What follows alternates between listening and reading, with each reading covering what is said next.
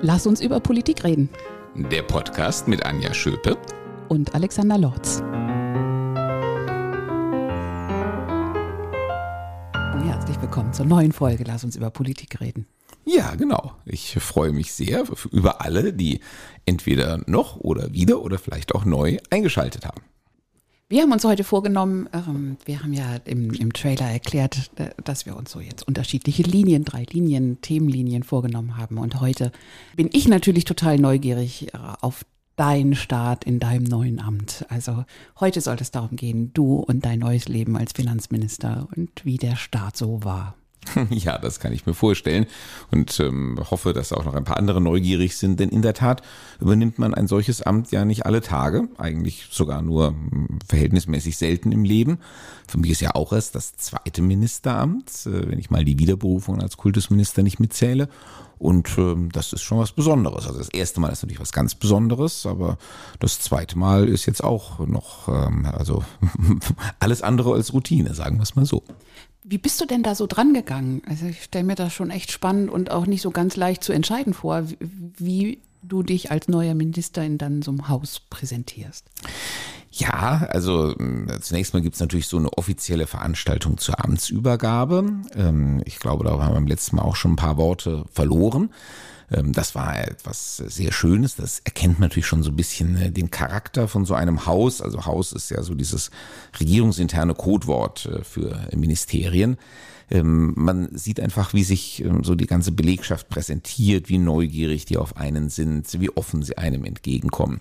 Das war ein sehr, sehr schöner Auftakt, äh, muss ich wirklich sagen. Also war toll organisiert, waren wirklich viele Leute da und man spürte, wie gesagt, einfach auch das Interesse und die Offenheit und die Neugier auf die Neuen. Äh, das betrifft ja die gesamte Hausspitze, also in unserem Fall auch Minister und Staatssekretär, sind ja beide neu in diesem Haus. Ja, und dann habe ich auch noch festgestellt, äh, dass das Finanzministerium eine problemlos auch in unserer alten Abteilung kulturelle Bildung an Schulen hätte auftreten können, weil ähm, die haben ähm, ein Bläserensemble, die haben ich mittlerweile festgestellt, haben eine Tanzgruppe. Also ähm, da kommt einiges zusammen. Da war ich echt schwer beeindruckt. Das hätte ich vorher nicht gedacht. Und dann so zur Amtsübergabe auch gleich aktiv? Also haben Sie musiziert oder?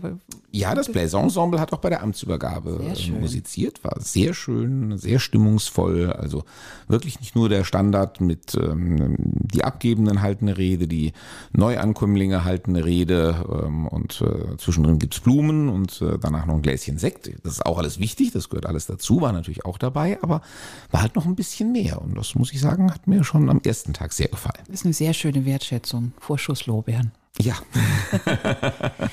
Für welche ersten, also für welche Worte in deiner Antrittsrede, da hast du dich entschieden? Womit richtet man sich dann, mit welchem Inhalt, mit welchen Worten an seine Belegschaft? Weil das ist ja schon was anderes, als jetzt die erste politische Rede in dem Sinne zu halten. Absolut, es erwartet ja auch niemand an der Stelle schon irgendwelche politischen Botschaften. Ich hielt es sogar fast für einen Fehler, wenn man schon versuchen würde, in dieser ersten Rede irgendwie politische Linien vorzugeben und zu sagen, ich stehe da und dafür und das machen wir jetzt. Im, man muss jetzt natürlich dazu sagen, wir hatten eine ausgesprochen freundschaftliche Übergabe. Das ist jetzt auch nicht selbstverständlich. Ähm, bei richtigen Regierungswechseln sowieso nicht. Ich meine, wenn man einen politischen Gegner übergeben muss, äh, weil man die Wahl verloren hat, dann ist man halt von Haus aus nicht so froh gestimmt. Ähm, das ist ganz klar. Das war natürlich hier anders, weil wir eine echte Übergabe unter Freunden hatten. Ähm, aber selbst wenn man eine Übergabe unter Freunden hat, ist auch noch immer nicht gesagt. Das hängt ja auch ein bisschen immer vom menschlichen Faktor ab, äh, wie das abläuft.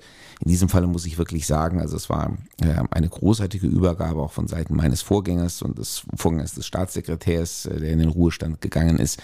Ähm, und ähm, ich konnte auch aus vollem Herzen wirklich einfach Danke sagen. Und ähm, das ist schon mal ein schöner Anfang ähm, ist ja auch für das Haus wichtig, äh, wenn die Belegschaft, die doch auch Jahre mit der vorherigen Hausspitze gearbeitet hat und äh, ja auch eine Beziehung zu denen aufgebaut hat. Und das hat man auch gemerkt, dass die auch eine Beziehung ähm, hatten zu eben meinem Vorgänger und ähm, zu dem äh, alten, also zu dem ausgeschiedenen Staatssekretär. Und ähm, wenn die dann merken, dass ähm, der Neue oder die Neuen denen auch Respekt erweisen und Danke sagen, das aus ehrlichem Herzen, ähm, dann ist das schon mal eine gute Grundstimmung. Das, ähm, glaube ich, beziehen die Menschen im Ministerium auch äh, als Wertschätzung auf die eigene Arbeit. Und natürlich spricht man dann auch diese Wertschätzung für die eigene Arbeit aus. Auch das konnte ich aus vollem Herzen tun, weil das Finanzministerium äh, genießt innerhalb der Regierung einen sehr guten Ruf. Das konnte ich denen also sagen, ohne irgendwie äh, zu übertreiben. Ähm, und das will beim Finanzministerium ja was heißen, weil die Finanzer sind jetzt auch nicht immer und überall beliebt, äh, weil sie auf die meisten Fragen, die ihnen gestellt werden, mit Nein antworten, antworten müssen. Und umso wichtiger ist es dann, äh, dass ihnen der fachliche Respekt entgegengebracht wird, dass die, ähm, dass die anderen verstehen, warum sie Nein sagen und sagen müssen. Und ähm, den Ruf hatte das Finanzministerium jetzt auch schon vorher, dass man sagt, also es gefällt uns zwar nicht immer die Antwort, die sie uns geben, aber ähm, wir verstehen sie immer, sie ist gut erklärt, sie ist fundiert und manche Dinge sind halt so, wie sie sind. Und ähm, das ist also auch etwas, was ich Ihnen auch mitteilen konnte als Sicht von außen, ähm, die aber äh, mir vielfach gespiegelt worden ist. Und das freut, glaube ich, Menschen auch, wenn sie einfach sehen, okay, ähm, hier kommt jemand neu an, aber der hat schon Gutes über uns gehört. Und das konnte ich Ihnen eben wirklich versichern. Und das ja auch aus einer bestimmten Rolle, weil du ja nicht äh, mal von, von außen neu dazugekommen bist, sondern als ein Minister in einem anderen Ressort. Das hat schon mal ein anderes Gewicht, wenn du sagst, also euer Ruf ist richtig gut, ja. Ja, ich konnte das auch wirklich sagen, konnte sagen, ich meine, auch, auch als Kultusminister habe ich oft ein Nein aus der Finanzverwaltung bekommen, aber trotzdem hatten wir ein sehr, sehr gutes ähm, Verhältnis auf der Arbeitsebene und zwischen den Spitzen sowieso und haben uns auch immer gut verständigen können, auch wenn wir natürlich nicht alle unsere Wünsche erfüllt bekommen haben, aber das wissen wir auch alle, das liegt in der Natur der Sache. Ähm, da hast du dich abgesprochen mit Herrn Boddenberg. Wusstest du, was er sagen wird oder ja, Seid ihr da voller Vertrauen irgendwie rein und wird schon passen? Ein paar Stichworte haben wir uns zugerufen, aber ansonsten, ja, wir kennen uns halt auch schon sehr lange und wie gesagt, das war eine sehr freundschaftliche Übergabe und dann ist natürlich auch das gegenseitige Vertrauen da, dass der jeweils andere das schon auch gut managen wird. Und dann so die, die erste Zeit, die ersten ein, zwei, zwei Wochen. Wie bist du dran gegangen? Du musst ja dann erstmal auch die ganzen Menschen kennenlernen. Die ganzen Menschen geht ja wahrscheinlich gar nicht. Von der Anzahl her sind es auch mehr Menschen, als es im Kultusministerium waren, wenn ich das richtig weiß. Ja, wir haben 420 Beschäftigte im Finanzministerium. Also wir waren im Kultusministerium noch unter 400. Ähm, also ich war auch beeindruckt zu sehen, wie groß äh, dieses Ministerium ist. Nun ist natürlich dafür der nachgeordnete Bereich äh, beim Kultusministerium sehr viel größer. Also da hängt natürlich sehr viel mehr noch unten drunter. Die Finanzverwaltung ist aber auch nicht gerade klein. Und wie hast du das gemacht? Also es gibt natürlich so einfache Gesten, mit denen man halt beginnt, weil man das ja auch so als erste Orientierung einfach braucht. Ähm, ich bin so ein Mensch, ich ähm, renne die ersten Tage erst nur durchs Haus und sage jedem guten Tag. Ähm, also weiß ja nicht, ob das also allen so spontan gefällt, wenn der Minister, der neue Chef mal so durch die Tür platzt. Ähm, aber ich glaube, das ist auch sehr gut angekommen. Äh, es ist natürlich völlig klar, dass man sich gar nicht die Namen, Gesichter merken kann. Ähm, aber ähm, ich glaube, es ist einfach wichtig, erstmal zu signalisieren, ich habe Interesse an allen, die hier arbeiten. Und äh, deswegen setze ich mich jetzt auch nicht in mein Ministerbüro und dass ja alle zu mir kommen. Das werde ich die nächsten Jahre sowieso noch äh, häufig genug tun. Sondern ähm, ich komme erstmal zu euch. Ich will sehen, wie ist das hier aufgebaut, wo sitzen Sie, ähm, was machen Sie und einfach mal so einen Eindruck gewinnen. Und äh, wie gesagt, äh, jedem, der an dem Tag ist halt mal die Hand schütteln. Ähm, das waren viele Hände. waren auch zwei Tage, die ich dafür gebraucht habe, aber ähm, das halte ich einfach für den ersten Eindruck für wichtig. Und jetzt sind wir natürlich in der Phase, wo es ähm, in die sachliche Erarbeitung geht. Ich habe auch immer allen gesagt, ich weiß, dass ich hier der Neuling bin, ich, ich mich in die Themen einarbeiten muss und Sie sind die Fachleute. Und ähm, natürlich komme ich mit bestimmten politischen Ideen, auch mit bestimmten politischen Vorgaben aus dem Koalitionsvertrag, das wissen Sie. Aber ähm, was wir jetzt daraus machen und das im Einzelnen umsetzen, dafür brauche ich Sie und Ihre Expertise.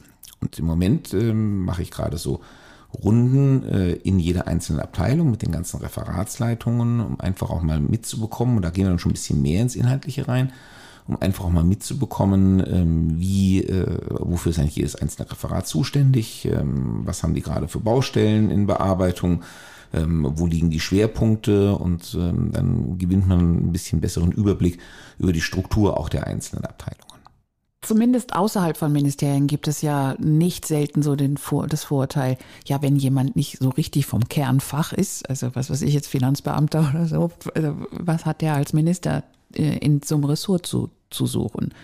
Gibt es innerhalb so eines Ministeriums solche Vorbehalte auch, wenn vielleicht nicht so krass oder ist das quasi schon normales Geschäft. Und das ist ja nicht ungewöhnlich, dass nun gerade die politische Hausspitze sicherlich nicht völlig äh, ab vom Schuss, was das Thema angeht, unterwegs ist, aber nicht aus dem eigenen Kerngeschäft kommt.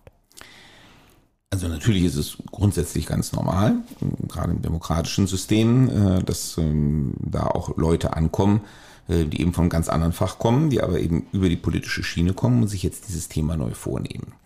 Trotzdem würde ich sagen, das hängt ein bisschen von der Kultur des jeweiligen Ministeriums ab und äh, ich will es mal so ausdrücken, ein bisschen auch von der Kultur der jeweiligen Zunft, äh, die dahinter steht. Also wir Juristen das, oh, oh, äh, das auffälligste Beispiel zu nehmen. Wir äh, Juristen sind ja am allerschlimmsten. Ihr akzeptiert wir, nichts wir, anderes. Wir akzeptieren eigentlich überhaupt nichts anderes ähm, als juristische Kollegin oder einen juristischen Kollegen. Deswegen mhm. ist das ja auch eine Regel, dass das Justizministerium eigentlich nur von einer Juristin oder einem Juristen geführt werden kann. Ähm, es hat mittlerweile auch ein, zwei, drei, ich weiß nicht wie, genau wie viele Beispiele gegeben, wo diese Regel durchbrochen worden ist, aber das ist dann wirklich, also so jemand hat ein hartes, äh, einen harten Kampf äh, um sein Standing, weil es eigentlich nicht akzeptiert wird. Ähm, das ist ähm, in anderen Bereichen ein bisschen schwächer ausgeprägt. Das, ähm, äh, also im Innenministerium, glaube ich, erwartet niemand, äh, dass da jemand an der Spitze steht, der eine, vorher eine Polizeikarriere gemacht hat. Ähm, aber auch im Innenministerium erwartet man zum Beispiel meistens eine Juristin oder einen Juristen. Äh, Im Gesundheitsministerium ähm, ja, es gibt nicht so viele Ärztinnen und Ärzte in der Politik. Äh, außerdem, wenn ich mir gerade anschaue, wir haben ja gerade einen Arzt an der Spitze des Bundesgesundheitsministeriums, das muss auch nicht immer das Beste sein, äh, aber das nur am Rande. Ähm, aber ähm, da ist zwar auch eigentlich ein ausgeprägtes äh, Zunftgefühl vorhanden, dass natürlich Mediziner auch das Gefühl haben, also eigentlich jemand, der selber kein Mediziner ist, äh, wie soll der denn da mitreden? Ähm, aber äh, weil es eben ja so selten vorkommt, ähm, dass man wirklich da einen gelernten Mediziner an die Spitze setzen kann und weil natürlich auch das Gesundheitsmanagement, also das man so als eben das Healthcare Management bezeichnet oder wenn es um Krankenhausplanung geht und solche Dinge, ähm, da hilft einem ehrlich gesagt die medizinische Ausbildung im Kern auch nicht so viel weiter, weil das Managementaufgabe ist. Also das ist auch relativ akzeptiert. Im Kultusministerium war das schon wieder schwieriger weil Lehrerinnen und Lehrer haben eigentlich auch ähm, ein ausgeprägtes Bewusstsein, dass sie das Gefühl haben, also eigentlich kann hier nur jemand mitreden, ähm, der vor einer Klasse steht, äh, vor einer Klasse schon mal gestanden hat. Ähm, kann ich sogar bis zum gewissen Grade nachvollziehen. Ähm, äh, da äh, im Kultusministerium natürlich auch viele Juristinnen und Juristen sitzen, ist da sozusagen ein natürliches Spannungsverhältnis zwischen den beiden äh, Professionen da. Ähm, also auch da muss man sich ich glaube, das ist mir gelungen, aber es hat mich auch viel Arbeit gekostet, muss man sich den Respekt erstmal erarbeiten, indem man sich eben auch in die ganzen Fragestellungen einarbeitet. Eigentlich wäre das in einem Ministerium wie dem Wissenschaftsministerium auch der Fall. Ähm, jetzt rede ich wieder von meiner eigenen Zunft. Also Professoren und Professoren sind auch nicht so gut darin, ähm, äh, Menschen zu akzeptieren, die jetzt äh, nicht ähm, wenigstens promoviert oder vielleicht sogar noch habilitiert sind.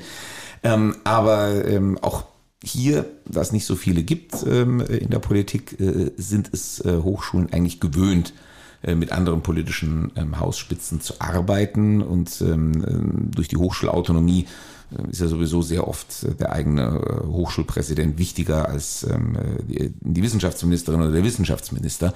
Und insofern ist das auch wieder so ein spezieller Fall. Ja, und im Finanzministerium Natürlich ähm, wissen die Finanzbeamten, also gelernte Diplom-Finanzwirte, ähm, was sie können und dass auch das, was sie gelernt haben, dass das so kein anderer kann, weil es schon eine sehr spezielle Ausbildung ist. Und das macht sich natürlich gerade eben äh, auch im Steuerbereich, aber auch wenn es um budgetäre Fragen, Haushaltstechnik und so weiter geht, macht sich das schon bemerkbar. Aber auf der anderen Seite, wie viele Fälle hat es äh, in Deutschland schon gegeben, wo wirklich ein gelernter Finanzbeamter an die Spitze des Finanzministeriums getreten ist. Ich glaube, die kriegen wir auch noch an den Fingern ein oder maximal zwei Hände abgezählt. Also auch hier ist zwar sehr wohl das Bewusstsein für das eigene Können, die eigene Professionalität vorhanden ähm, und ähm, dass äh, die jemand, der von außen kommt, so gar nicht matchen kann.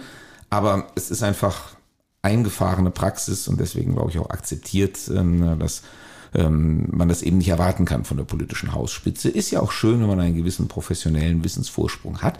Ist aber auch umgekehrt aus der Sicht desjenigen, der da an die Spitze tritt, wichtig, dass er diesen Professionalitätsvorsprung anerkennt. Damit habe ich aber, glaube ich, kein Problem. Gibt es etwas, was du besonders als besonders schöne Erinnerung hast oder irgendwas besonders Lustiges oder bist du mal also irgendwas, was, was du da von dir dachtest, ach du mein lieber Gott, was habe ich da jetzt hier gemacht? In falschen Raum gelaufen oder was weiß ich. Gibt es da etwas aus der ersten Zeit? Erzähl mal ein bisschen. Also ähm, so eine Anekdote kann ich jetzt ähm, nicht direkt erzählen. Aber ähm, ich kann zum Beispiel erzählen, ich glaube, da ähm, äh, verrate ich jetzt keine ungebührlichen Geheimnisse. Wir kommen ja aus der äh, Karnevalssaison raus und ähm, ich habe zum Beispiel festgestellt, also dort versteht man richtig Fasnacht zu feiern. Ähm, die haben also an äh, Altweiber, würde man im Rheinland sagen, also Weiberfastnacht, ähm, das sagen wir ja hier ähm, also an dem Donnerstag ähm, vor, äh, der eigentlich dann die, die tollen Tage einläutet ähm, haben die in dem Lichthof, ist natürlich auch toll, wenn man über so eine Lokalität im Ministerium verfügt, ähm, aber haben die eine richtige Faschingsparty gemacht. Und ich muss sagen, also äh, das war so gekonnt gemacht, ähm, da hätte ich auch problemlos ähm, eine halbe Sitzung ähm, beim sehr ordentlichen äh, Fasnachtsverein draus äh, bestreiten können. Und das müssen wir auch erstmal hinkriegen. Also das, ist das würde wahrscheinlich, würde wahrscheinlich ähm, äh, dem Klischee von Finanzbeamten und Finanzbeamten entsprechen, würde das wahrscheinlich gerade dem Finanzministerium keiner zutrauen. Und das war eine tolle Überraschung im positiven Sinne. Das ist ja total sympathisch. Also, wo Menschen feiern können, ist alles in Ordnung. Ja, und mein äh, Vorvorgänger, ähm, der so tragisch zu Tode gekommene Thomas Schäfer, ähm, der sehr, sehr lange äh, dieses Haus geführt und auch geprägt hat, ähm, der hat auch immer den Satz, ähm, auch bei uns in der Politik ähm, äh, im Mund geführt und gesagt hat, wer hart arbeitet, der darf auch hart feiern. Und ja, äh, das äh, scheint irgendwie auch auf das Finanzministerium zu passen. Und dann hattest du in deiner Startzeit jetzt ja schon nach ein paar Tagen ein richtiges Highlight an dienstlicher Aufgabe. Ja, ähm, das kam in der Tat fast so aus heiterem Himmel. Ähm, aber ich wurde äh, schon an Tag 12 meiner Amtszeit sozusagen nach Brüssel beordert. Ähm, ich sage das so, weil ähm, das war ein gemeinsamer Auftritt des Bundesfinanzministers äh, von mir und äh, des Oberbürgermeisters äh, der Stadt Frankfurt. Und äh, da klar war, der Bundesfinanzminister kommt persönlich und auch der Oberbürgermeister kommt persönlich ähm, hieß es also, das Land Hessen kann auch nur auf der Ministerebene vertreten sein. Ähm, und äh, deswegen müssen wir jetzt unseren neuen Finanzminister da irgendwie nach Brüssel schaffen. Was war der Hintergrund? Äh, der Hintergrund ähm, war, äh, dass ähm, Frankfurt ähm, sich darum beworben hat, ähm, die äh, AMLA zu bekommen. Jetzt muss man wieder diesen europäischen äh, Abkürzungssprech übersetzen. Also AMLA steht für Anti-Money Laundering Authority. Ähm, also das ist quasi die Anti-Geldwäsche-Behörde, die die Europäische Union jetzt gründet und aufbauen will. Und ähm, da Frankfurt nun mal der führende Finanzplatz in der Europäischen Union ist, äh, mit der Europäischen Zentralbank, aber überhaupt mit den ganzen Banken, äh, die da sind, ähm, äh, haben wir natürlich gesagt, es ist irgendwo, äh, nicht zu sagen, logisch geradezu zwangsläufig, äh, dass äh, diese Behörde eigentlich auch nach Frankfurt gehört. Die wollen aber auch noch acht andere europäische Städte haben. Und ähm, deswegen äh, mussten wir uns alle äh, im Europäischen Parlament vorstellen, also eine Art Schaulaufen der Bewerberstädte, beziehungsweise also der dahinterstehenden Regierungen. Und deswegen war es, wie gesagt, auch so wichtig, dass Bund, Land und Stadt jeweils auf höchster Ebene signalisieren, wir stehen da voll dahinter und ähm, wir wollen diese Behörde nach Frankfurt holen und äh, ihr auch äh, entsprechend gute Arbeitsbedingungen bieten. Und ich bin in meinem Leben noch nie äh, in so einer Anhörung vor dem Europäischen Parlament aufgetreten. Also ich war öfters schon im Europäischen Parlament. Ich ähm, kenne die Verfahren, aber ich saß noch niemals selber als quasi einer der Anzuhörenden da drin. Und das ähm, also hat mich natürlich auch die entsprechende Vorbereitung gekostet, hat mich auch aus den sonstigen, ähm, aus der sonstigen Einarbeitung ein bisschen rausgerissen, aber war natürlich gleich zu Beginn ein echtes Highlight. Und dann mit dem Bundesfinanzminister gleich zusammen, dem bist du ja wahrscheinlich auch vorher noch nicht persönlich begegnet, oder? Also ich bin ihm zwar tatsächlich einmal persönlich begegnet, das ist aber schon sehr lange her, weil er kommt ja auch ursprünglich aus Nordrhein-Westfalen und ähm, in meiner Zeit ähm, als Professor an der Universität Düsseldorf hat uns ein gemeinsamer Freund tatsächlich mal zusammengebracht Damals war noch frisch gebackener Generalsekretär. Ihr Politiker, echt, jeder mit jedem, unglaublich. Ja, es ist ähm, äh, bestätigt den alten äh, schönen Spruch, man sieht sich im Leben immer zweimal oder auch noch häufiger. Und ähm, ich fand das sehr schön, ähm, auch wenn das Treffen von damals mit dem, was uns jetzt heute verbindet, professionell nichts zu tun hatte. Aber ähm, der Gedanke, dass äh, jemand, den man selber aus einem ganz anderen Amt heraus in einem ganz anderen Amt kennengelernt hat und dann trifft man sich 15 Jahre später als Ressortkollegen auf Bundes- und Landesebene wieder. Das ist schon, ja, ich musste auch schmunzeln. Das äh, zeigt doch äh, die Zufälligkeiten des Lebens. Hat er sich erinnert? Ich äh, habe mir erlaubt, ihn zu erinnern, aber ähm, äh, das ist, glaube ich, auch normal. Er war damals ja, wie gesagt, blutjung, frisch gebackener Generalsekretär, galt schon damals als der Shootingstar der FDP. Also, dass ich mir ihn gemerkt habe, ist, glaube ich, logisch. Ähm, ich war, ja, äh, halt ein Juraprofessor an der Uni Düsseldorf mit politischem Hintergrund. Sicherlich ja. auch nicht unspannend, aber ähm, da war, glaube ich, der Aufmerksamkeitswert äh, von vornherein. Ja, da hattest du es ja auch leichter, weil du konntest Absolut. ihn ja verfolgen. Absolut. Ja. Und welche Städte sind, du sagst andere, also weitere acht Städte wollen es auch gerne haben. Welche sind denn da noch so mit dem Rennen? Oh, ob ich sie alle acht aus dem Kopf aus, aufgezählt kriege, weiß ich nicht. Aber äh, ich nenne auf jeden Fall mal Paris, weil das als eine der Hauptkonkurrenten gilt. Aber auch Madrid, Rom und Wien. Also man sieht, da wird richtig hoch eingestiegen. Ähm, dann ähm, wollten gerne noch ähm, die äh, baltischen Staaten äh, das möglicherweise für sich haben. Also ähm, sind mit Riga ähm, etwa angetreten. Ähm, und jetzt muss ich überlegen, das sind ja noch nicht acht. Gut, lassen wir es mal. Brüssel hat sich selbst auch beworben. Ähm, da erlaube ich mir allerdings die Vermutung, dass das äh, wahrscheinlich nichts wird, weil in Brüssel sitzen jetzt wirklich schon sehr viele europäische Institutionen. Und wann wird das entschieden? Am 22. Februar. Oh, das ist ja nun dann schon bald. Ja.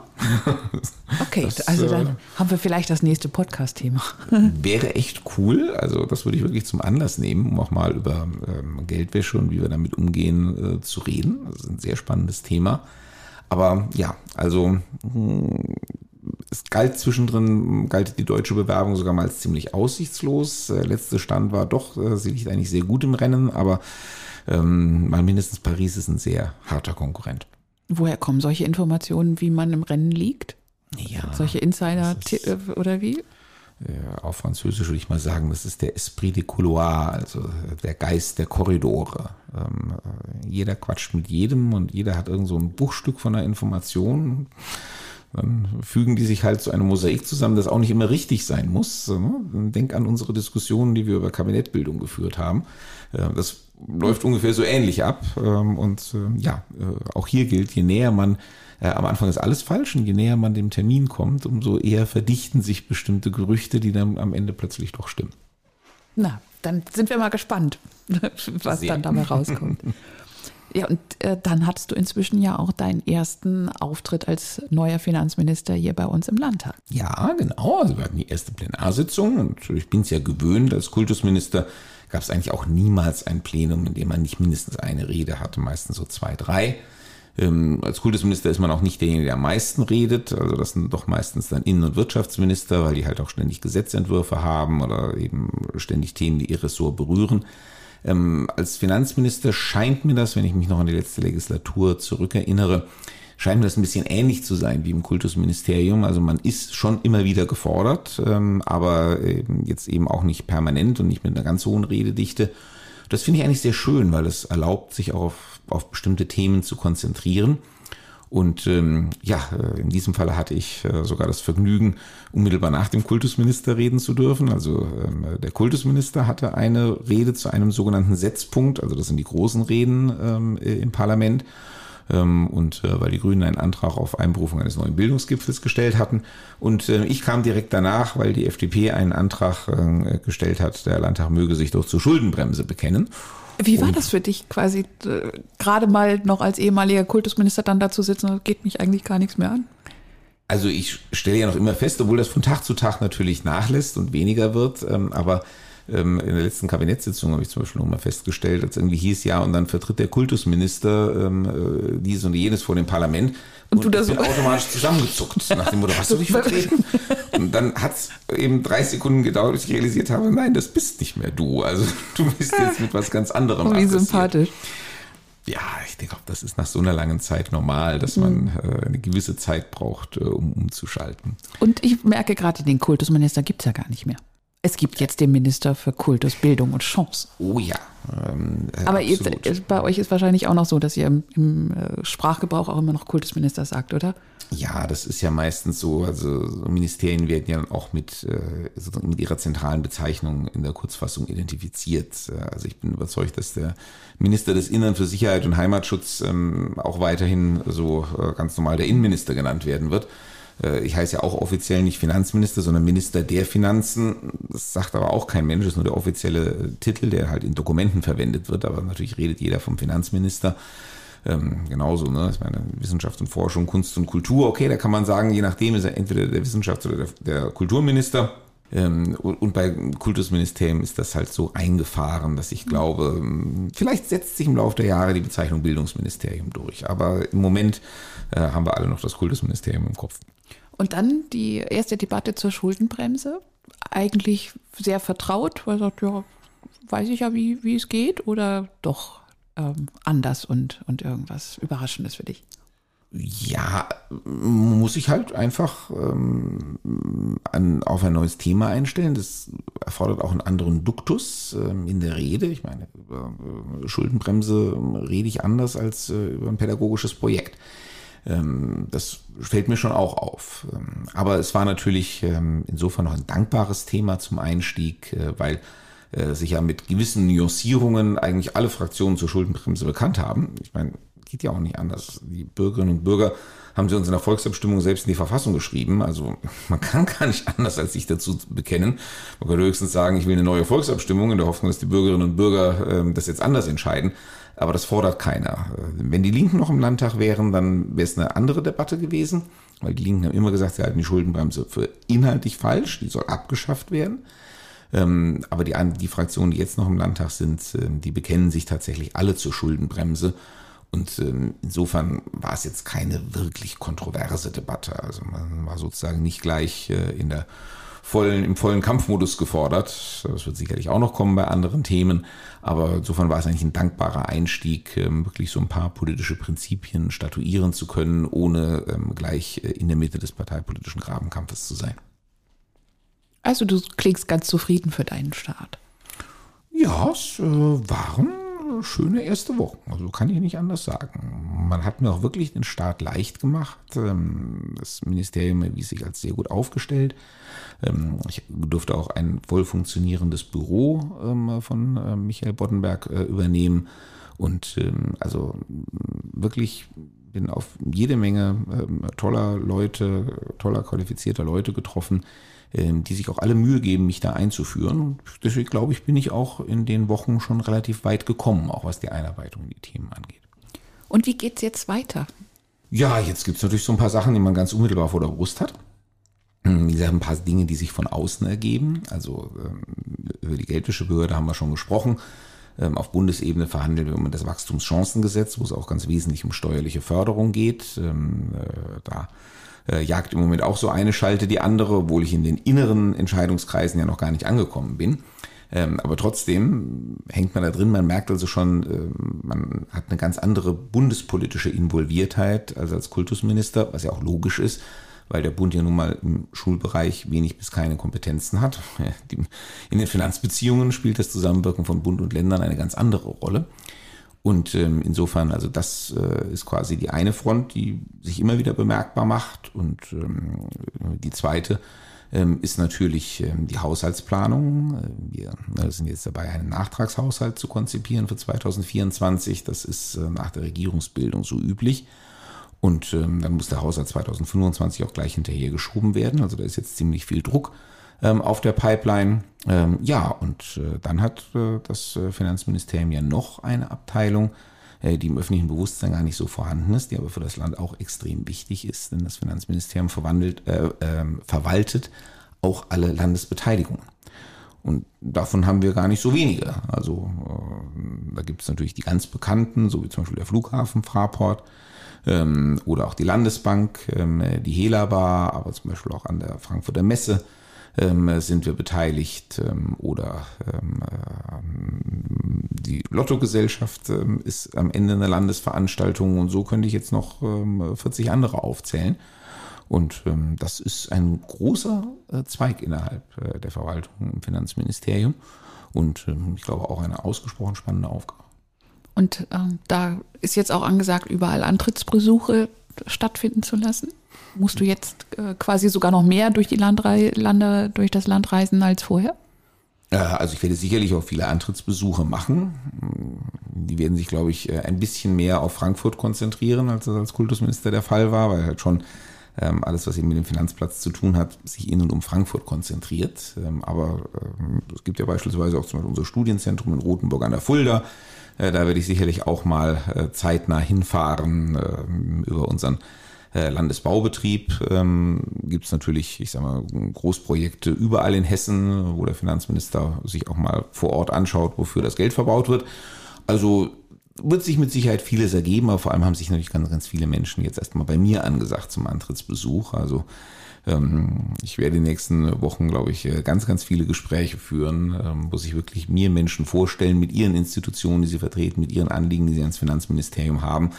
Ähm, da wird also auch noch erstmal ganz viel auf mich einstürzen. Ist das deutlich anders als ähm, zum Start als Kultusminister?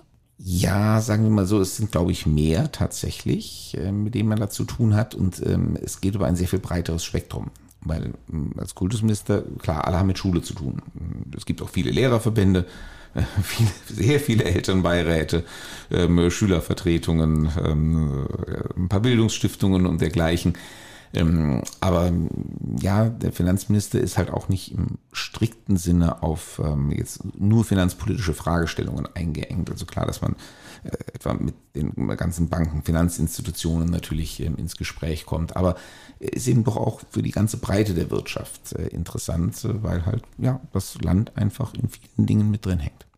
Also ich merke, uns gehen die Themen sicherlich auf eine ganze, ganze Strecke äh, nicht aus. Und deswegen haben wir auch gesagt, wir können daraus eine ganze Themenlinie machen innerhalb unseres neuen Podcast-Konzepts. Und, Und ich, bin zuversichtlich, dass wir die äh, gut befüllen können ich freue mich drauf. Es wird so ein bisschen wie Nachhilfe für, für Anja. ich bilde mir ein, dass ich über Bildung äh, ein bisschen mitreden konnte, mit ein bisschen mithalten konnte. Aber bei der Finanzpolitik, da bin ich sehr gespannt. Das ist bisher nicht so mein Steckenpferd ge gewesen. Nicht, weil ich das nicht interessant finde, sondern weil ich immer denke, ich bin zu blöd dafür. Wir werden es testen. Für mich wird die Herausforderung sein, mal zu sehen, wie ich diese ja durchaus komplexen Zusammenhänge ähm, auch vernünftig erklären kann, denn ich, so dass man sie auch versteht, wenn man eben nicht von Haus aus oder professionell da drin ist. Das wird sicherlich am Anfang ähm, noch äh, relativ einfach sein, äh, solange ich selber noch Novize bin. Je tiefer ich mich vielleicht selber in die Dinge hineinschaffe, umso mehr muss ich aufpassen, dass ich nicht äh, sozusagen nur noch im technischen Jargon unterwegs bin. Äh, denn es ist ja unsere Aufgabe als demokratisch gewählte Politikerinnen und Politiker, wir müssen auch die Bürgerinnen und Bürger da abholen, wo sie sind. Ähm, und äh, da ist eben äh, nicht jeder oder eigentlich die wenigsten sind irgendwie professionelle ähm, Finanzbeamte oder mir auch Finanzjongleure. Und ähm, aber es ist wichtig, äh, auch erklären zu können, was da beispielsweise sich in so einem Finanzplatz wie Frankfurt vollzieht, äh, weil ähm, das ist ein wesentlicher Teil unserer wirtschaftlichen Lebensader. Und ähm, dem darf man auch nicht mit Misstrauen begegnen. Ähm, äh, und dafür ist, glaube ich, ein gewisses Grundverständnis dafür Voraussetzungen, wie die ganze Geschichte funktioniert zumindest hier im Podcast kann ich dann ja ein ganz gutes Trainingsfeld sein. Ich bin dann Otto Normalbürger oder Bürgerin und stelle wahrscheinlich dann eben die Basic-Fragen. Ich hoffe, du siehst mir da das nach, aber äh, gibt ja eine ganz gute Möglichkeit, dann dass du es erklären kannst. Genau, wir probieren das mal aus und jetzt der Appell natürlich auch an alle unsere Hörerinnen und Hörer, gebt uns gerne auch ein Feedback, ähm, wenn ihr das Gefühl habt, ähm, wir reden über Dinge, über die man jetzt wirklich eigentlich nicht reden muss, dann wollen wir das auch wissen. Aber auch natürlich, wenn ihr Vorschläge habt, ähm, nach dem Motto, also das und jenes würde uns jetzt besonders interessieren darüber solltet ihr mal im Podcast reden, herzlich gern. Ja, freuen das, wir uns. Dafür haben wir die drei thematischen Linien auch ausgezogen. Ich danke dir für diesen ersten Eindruck, dein Start als neuer Minister. Und ich freue mich auf die nächste Folge. Mhm, das tue ich auch. Und dann sagen wir mal Tschüss in die Runde und bis bald. Gute Zeit.